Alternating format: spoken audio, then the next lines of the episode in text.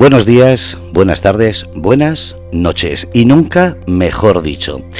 Hoy lunes 6 de febrero del 2023 vamos a entrevistar a Laura Blocona, manager de comunicación de la Oficina de Turismo de Japón en Madrid.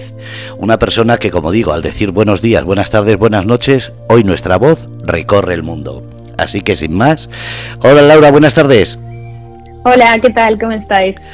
Pues contento. La verdad es que tenía mucha ilusión porque el stand de Japón, eh, cuando lo visito en Fitur, siempre es de los que llama la atención por muchísimas cosas, pero sobre todo porque es una tradición que sabemos tan poco que en el fondo nos llama la atención de una manera como un imán.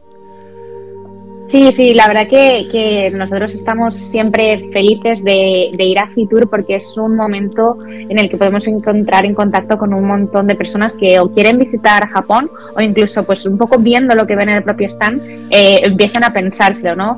Este año eh, te, igual te ha llamado la atención que hemos cambiado un poco el estilo, siempre era como más sobrio y este año hemos estado, optado pues por muchos colores y por mostrar el propio stand pues arte japonés tradicional como son las estampas antiguas y y eso la verdad hemos recibido un feedback fantástico, todo el mundo haciéndose fotos y nada, muy contentos de, esa recepción. Incluso siendo prensa no he podido coger ninguna de las cosas que hacíais porque resulta que había unas colas tremendas, pero además eh, te he comentado eh, que quería comenzar porque dentro de unos días, una semana, empieza en IFEMA, la feria manga, en la cual también tiene mucha referencia con el mundo conocido eh, o más conocido de Japón.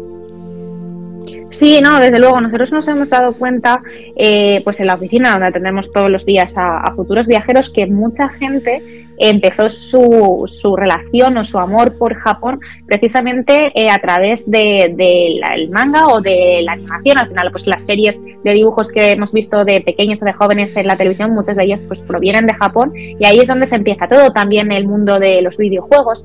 En general, todo lo que es la, cultura popular japonesa em, eh, es una muy buena entrada al mundo Japón y, descubrimos que muchos viajeros eh, pues van precisamente por eso y luego, hombre, visitan el país y quieren conocer pues la parte más tradicional, pero lo que les lleva allí es precisamente esa parte más, pues, más moderna que dices tú, digamos. Sí, la parte más conocida y actual, pero resulta que eh, para mucha gente que no sabe, eh, Japón es una cultura milenaria.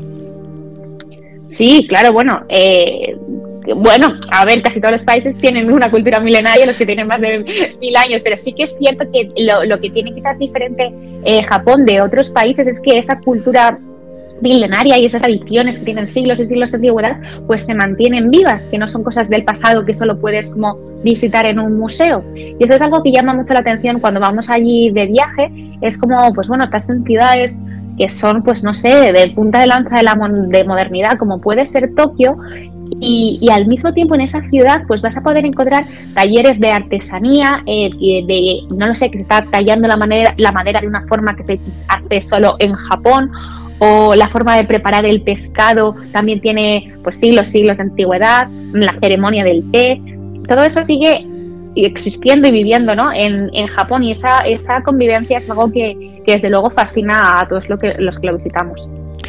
Yo decía lo de cultura milenaria porque en Europa sí estamos acostumbrados a que tengamos más de un milenio, pero Estados Unidos y muchos países que han perdido esas tradiciones, a eso me refería. Vosotros seguís conservando de una manera además que da envidia a muchos países, incluso como digo, España o de Europa.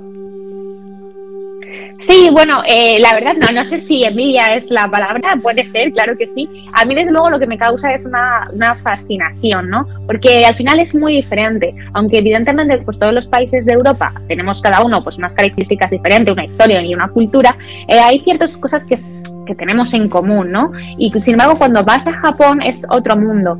Y es otro mundo incluso dentro de Asia, ¿no? Porque es, esa sensación de, del ser islas siempre han estado pues eso apartados del resto del mundo lo que ha hecho que, la cultura de Japón y, todo sea pues completamente diferente al resto. Entonces realmente cuando hablas con alguien que va a Japón muchas veces te dice que ya te bajas del avión y te sientes en otro mundo no y eso es algo que, que desde luego no sé yo también he experimentado cuando cuando voy allí bueno, vamos a hablar un poquito concreto de Japón. Eh, para una persona que no conoce o que hemos visto dos o tres documentales, ¿qué es lo que aconsejas de primeras para ir a Japón? Sí, la primera vez que, se va a Japón, lo más habitual es hacer un recorrido que, bueno, pues tiene el nombre de Ruta Dorada, eh, porque al final coge las, las ciudades más importantes y también, bueno, pues algunos destinos cercanos que permiten hacerse pues una, una visión o llevarse una visión eh, más o menos general del país, como entonces, bueno, en esta ciudad, o sea, en este recorrido visitaríamos Tokio, que es la, la capital de Japón, una ciudad inmensa, pero también podríamos visitar muy cerquita de, de la capital eh, localidades como Kamakura, que fue una antigua capital samurái, que es una localidad costera con mucha historia, por supuesto, iríamos a Kioto, que fue la capital de Japón durante más de mil años, y donde, bueno, pues quizás las imágenes más tradicionales del país que nos vienen a la cabeza, pues estén allí, como el bosque de bambú, el santuario Fusiminari Taisa, que es ese que tiene pues un túnel entero de puertecitas naranjas que suben hasta la cima de una montaña, eh, el pabellón de oro, Luego también podríamos ir hasta Osaka, que también es una ciudad muy grande, muy bulliciosa y que se come de maravilla, se, conoce como la cocina de Japón. Y luego podríamos llegar hasta Hiroshima y a la isla de Miyajima, que está muy cercana, es una isla sagrada. Y quizás esos serían los, lugares imprescindibles para un primer viaje. Aunque es cierto que nosotros en, en la Oficina de Turismo de Japón lo que siempre recomendamos al viajero es que no solo haga esta ruta, sino que, bueno, que piense un poco lo que le gusta o cuáles son sus inquietudes y añadir un destino que le permita pues explorar eso, ¿no? Hay muchísima gente cada vez más que le gusta el buceo, ¿no? Entonces nosotros recomendamos muchísimo ir hasta Okinawa, que son unas islas eh, de Japón que están un poquito más al sur y allí, bueno, son algunos de los de los lugares mejores de, todo el mundo para bucear, por darte un ejemplo, o esquí, eh, toda la parte de Hokkaido y Tohoku. Entonces, bueno, nosotros siempre que alguien viene a visitarnos para preguntarnos, eh, también le preguntamos, ¿no? De vuelta, ¿y a ti qué te gusta? ¿Y tú qué quieres hacer? ¿no? Además de lo imprescindible, entre comillas. Además, es un. ¿puedo, podemos decir país pequeño, pero resulta que tiene todo. Estás hablando de buceo, pero si subes hacia el norte, tiene nieve, ese, ese el contraste de repente decir cómo en un sitio tan pequeño encontrarse tanta variedad. Claro, es que, a ver, efectivamente, si lo miras en kilómetros, probablemente no sea un país especialmente grande, como muy bien dices. ¿Qué pasa? Que al final son islas eh, que están, aunque nosotros a veces pensamos en un mapa de Japón, lo vemos casi horizontal, en realidad está casi vertical, ¿no? De norte a sur. Entonces, claro, la isla de más al norte, que es la isla de Hokkaido, tiene clima eh, subártico, mientras que las islas de Okinawa tienen subtropical. Entonces, claro, hay todo ese abanico de climas que lo que hacen es que haya pues una gran variedad de actividades, de ecosistemas y una cultura completamente diferente la que será en un lugar subtropical que la que se puede dar en un lugar subártico, imagínate, ¿no? Qué bonito. Y después, ahí, por ejemplo, aquí en España se habla mucho de la floración, eh, aquí en Murcia de Cieza, pero en España se habla de la floración eh, de Extremadura. Pero también eh, en Japón tenéis una floración tremenda y que es muy desconocida para mucha gente. Sí, sí, sí, no, desde luego. Eh, la verdad que lo que es la primavera es uno de los picos donde más visitantes de todo el mundo acuden a Japón porque es cuando florecen los cerezos sakura. Es una de las imágenes más icónicas de Japón, sin duda.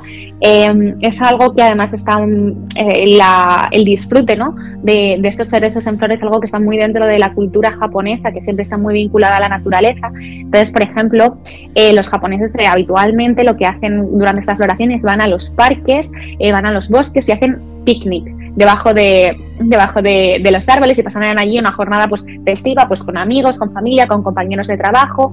Em, se come, se bebe, antiguamente pues, se recitaban eh, poesías y bueno, la verdad que es un momento muy bonito y es una de esas tradiciones que se mantiene desde antaño. A mí hay una cuestión, eh, has dicho que has ido a Japón, entonces me lo podrás contrastar, que me llama muchísimo la atención y es la asimilación como algo normal de todo tipo de personas o personajes. Ves a gente que va muy moderno, gente que va muy tradicional y nadie se escandaliza, nadie se gira como nos daríamos la vuelta aquí hasta perderlos de vista. ¿Eso es así allí? Bueno, eh, sí, sí, sí, desde luego que es así. También te digo que yo me imagino que pasará un poco como en otros países. Lo que sucede en las grandes ciudades eh, es un poco distinto a lo mejor en lo que se vive en los pueblecitos más pequeños en sitios más remotos. Eh, por el final, ciudades grandes hay una mayor, eh, no sé, como concentración de gente y hay de todo. Pero sí, sí que es cierto que hay, un, hay un gran respeto porque cada cual eh, haga o se ponga, se vista, se, se, exprese en ese sentido como, como se sienta más cómodo o cómoda, eh, mientras que las normas sociales se, se cumplan. ¿no? Lo que a lo mejor es impensable en Japón es que tú te saltes la cola para entrar en el metro ¿no? y pases por delante que alguien que, que, está allí o que te podemos hablar por teléfono en el transporte público. Eso sí que llamaría muchísimo la atención. Sin embargo, como decidas vestirte o como decidas, eh, no sé, peinarte, no, no es tan importante. Y después en cuestión de economía, ¿cómo es Japón? Y me refiero a si es eh, barato, es caro, hay de todo, ¿cómo es? Eh, a ver, es un poco, eh, hay de todo. Eh, vamos a ver, al final, como cuando vamos como turistas, cada uno tenemos un presupuesto diferente y es cierto que Japón tiene todas las opciones, desde las experiencias más exclusivas y el turismo más de lujo a una cosa completamente low cost. Yo me he movido por allí varias veces de mochilera, durmiendo en hostales, gastando muy poco y puedo decir que es uno de los mejores países para moverse así porque es muy seguro. Pero bueno, que existe todo un rango por el medio, ¿no? Y al final, por ejemplo, depende mucho de cómo esté la moneda, ¿no? Ahora, por ejemplo, el yen está bastante evaluado en comparación con el euro, entonces ahora es eh, lo que tú compras en Japón, cuando estás allí, lo que gastas, resulta barato a, nuestros bolsillos, digamos, porque en comparación con el euro, pues ahora está muy bien, pero eso es algo que al final va cambiando. Pero eh, realmente una de las cosas que más sorprende a, a, la gente cuando vuelve en general de Japón es que es mucho más barato de lo que esperaban ¿Qué pasa? Eh, bueno, una cosa es lo que sucede en Japón y otra cosa son, pues, cómo estén, por ejemplo, los precios de los vuelos. Al final son, son mundos diferentes, pero Japón es un sitio que sorprende porque gastas mucho menos de lo que crees.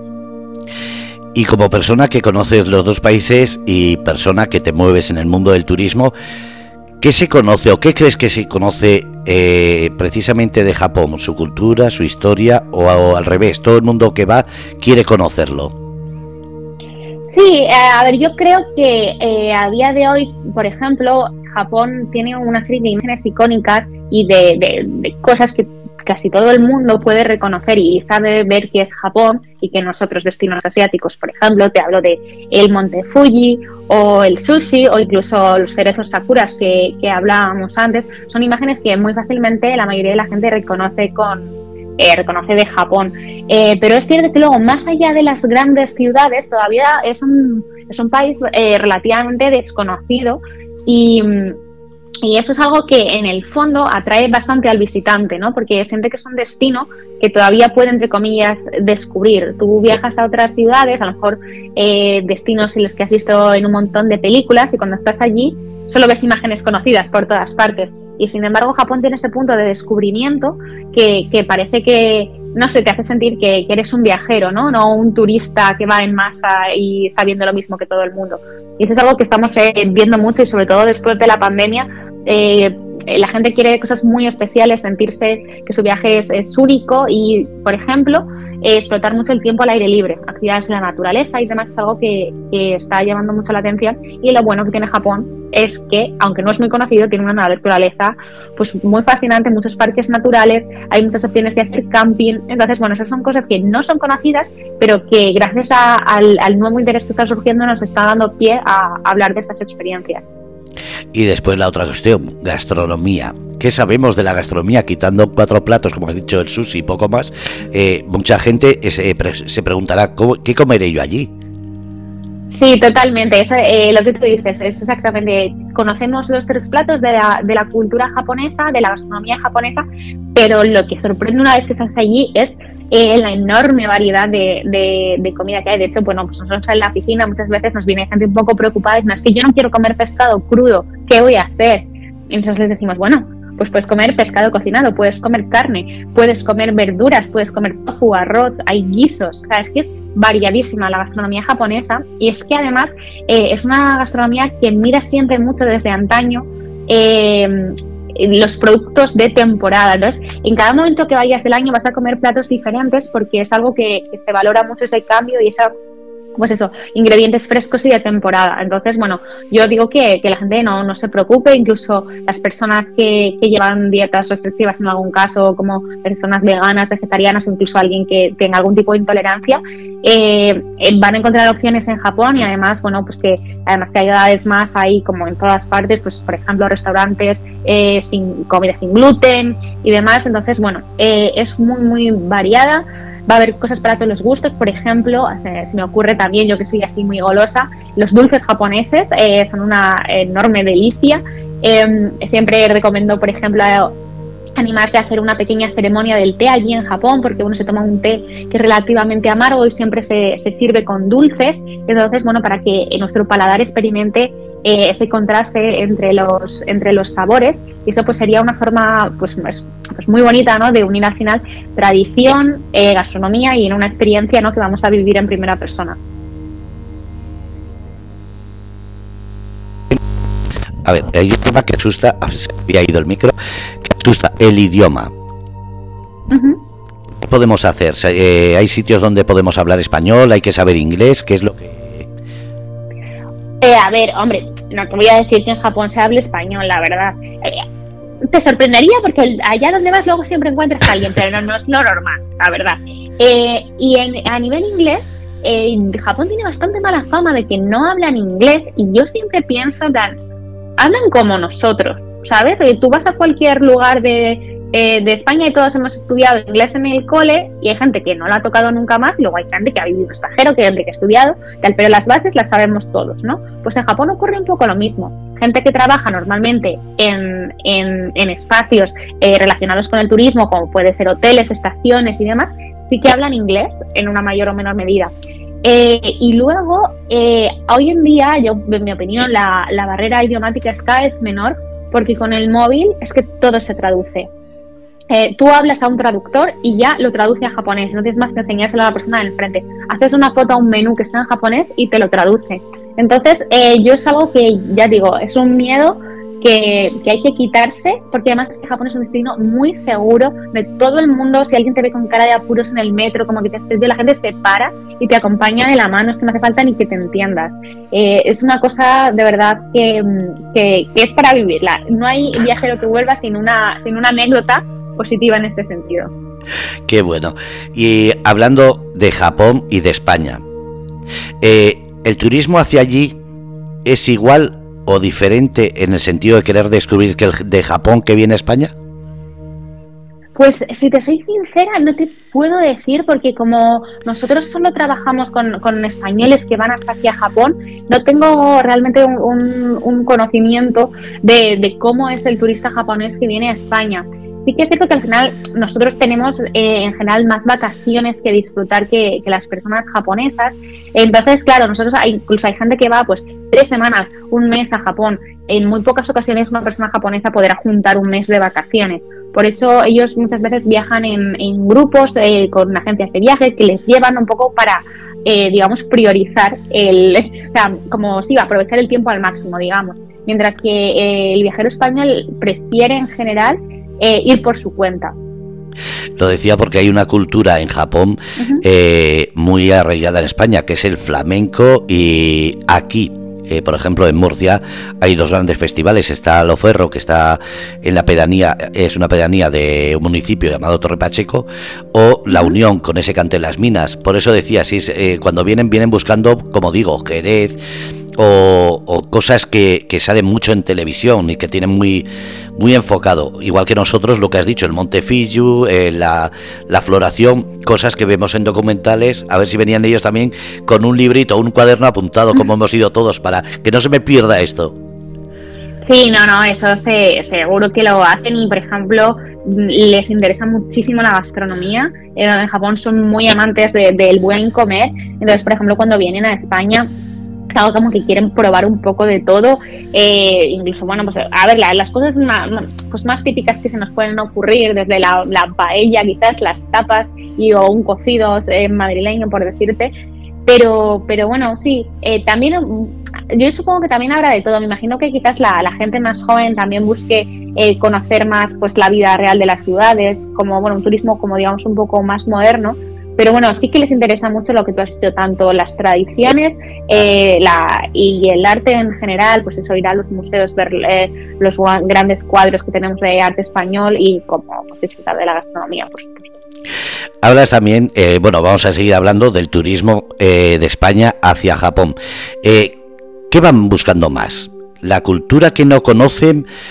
¿Zonas, como dices, por descubrir? ¿O van, como he dicho, con un librito, quiero conocer esto, esto, esto, esto?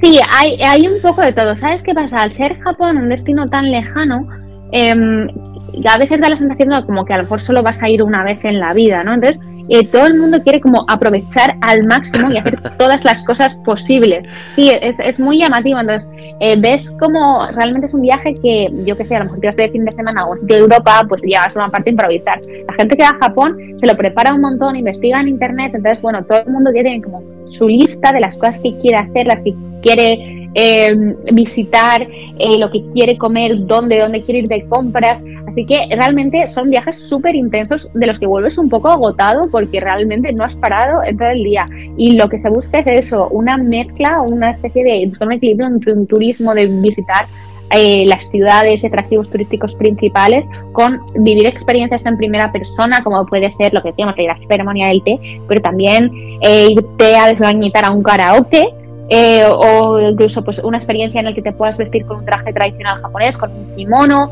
eh, es un poco de todo. Realmente no, no, hay un, no hay una sola cosa. Por supuesto, siempre hay viajeros eh, que hacen cosas más tematizadas, pero eso suele ser muchas veces en segundos viajes a Japón, ¿no? Gente que, por ejemplo, pues quiere hacer una ruta del sake, ¿no? Y va por diferentes bodegas, o gente que en concreto va a Japón porque quiere hacer alguna ruta de peregrinación. Por ejemplo, este año es el 25 aniversario entre el Camino de Kumano, que es una ruta de peregrinación en la, en la prefectura de Wakayama en Japón, y el Camino de Santiago. Entonces, por ejemplo, hay, igual que hay muchos japoneses que vienen a España a hacer el Camino de Santiago, pues eh, también poco a poco van creciendo los españoles que van hasta allí para hacer eh, la ruta de peregrinación de Kumano.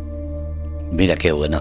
Eh, ¿Crees que eh, se conoce lo suficiente la información turística o estamos un poco perdidos en ese sentido? Porque claro, yo porque os he conocido en Fitur, pero habrá gente que esté diciendo dónde puedo encontrar información de turismo de Japón.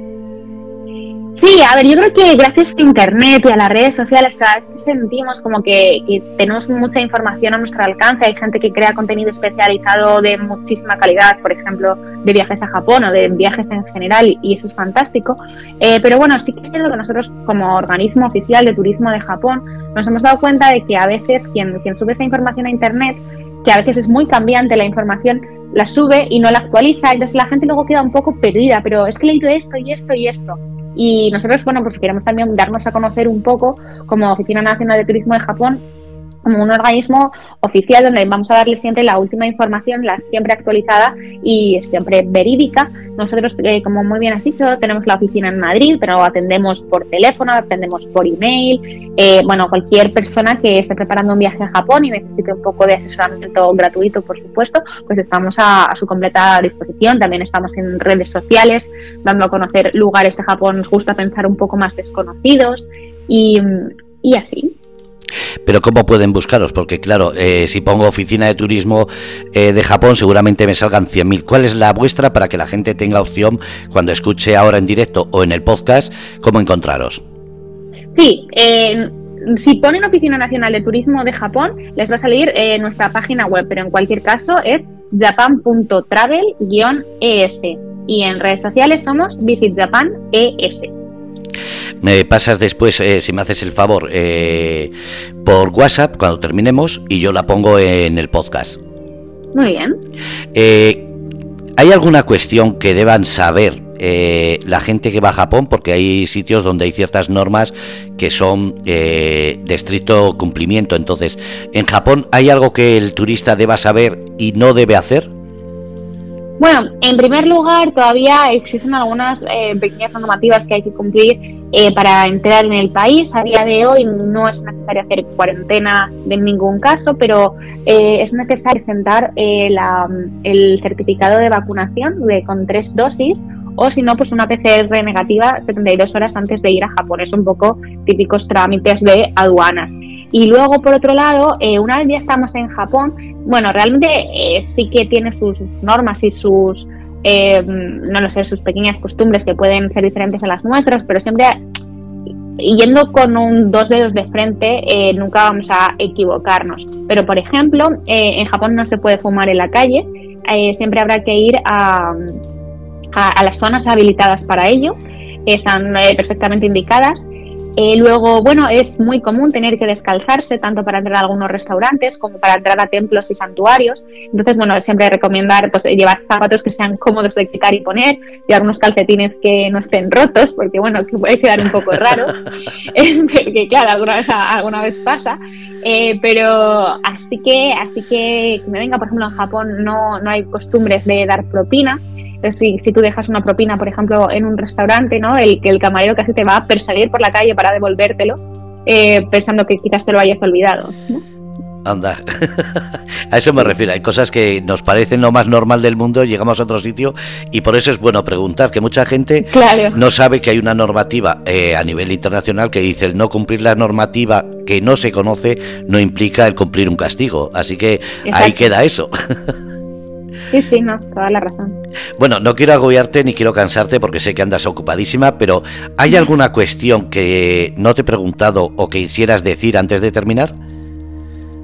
Eh, pues nada, eh, simplemente eh, un poco voy a hacer aquí eco de lo que hemos estado presentando en Fitur, que es que al final Japón está abierto, ¿no? Ya ha abierto sus fronteras, ha sido un país que ha tardado un poco en volver a aceptar turistas internacionales, pero bueno, ya estamos de nuevo abiertos, es un momento genial para ir a Japón, ahora que digamos que el turismo internacional todavía no ha cogido los niveles que había antes de la pandemia y esto lo que nos va a permitir es disfrutar del país eh, casi pues, de, una forma mucho más sosegada, más tranquila eh, y eso siempre pues es muy bueno. Y también eh, animo mucho a las personas a, ir a, buscar sitios más allá de las grandes ciudades, se van a sorprender de todo lo que tiene que ofrecer Japón en su parte más rural, en sus diferentes islas, bueno, eso, a, explorar, ¿no? Que, que, sean valientes, que no les estén para atrás temas como la, como la barrera idiomática, eh, porque Japón es, si no el país más